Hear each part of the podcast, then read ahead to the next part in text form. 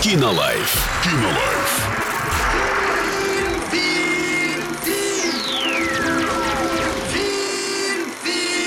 Кинолайф.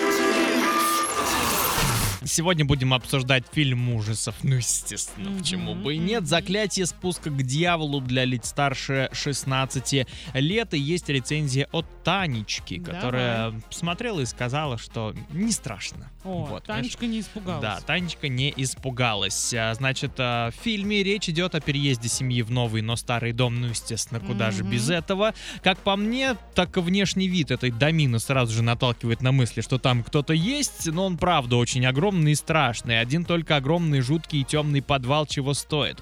А как, в общем, можно вообще пожелать там жить, да? Но это фильм, да и семейка, прямо скажем, подходящая для фильма данного жанра. Мама, папа, дети, а, девочка подросткового возраста, находящаяся в шаге от депрессии, ну и братишка, который постоянно желает насолить сестре, что ее жутко бесит, да? Родители живут в каком-то своем мире и первое время вообще ничего не замечают. Актерский состав сыграл нормально, но на первый план на протяжении всего фильма была выдвинута мама. Она как бы всех вела за собой, с ролью при этом справилась неплохо, эмоции вызывала соответствующие. Сказать, что фильм страшный, нет.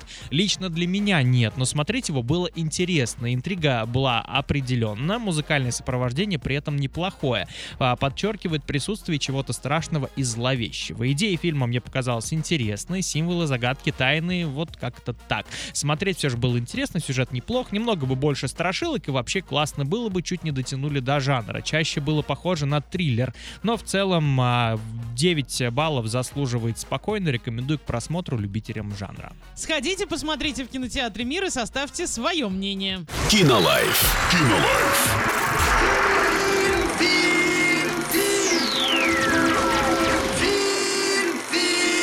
Кинолайф.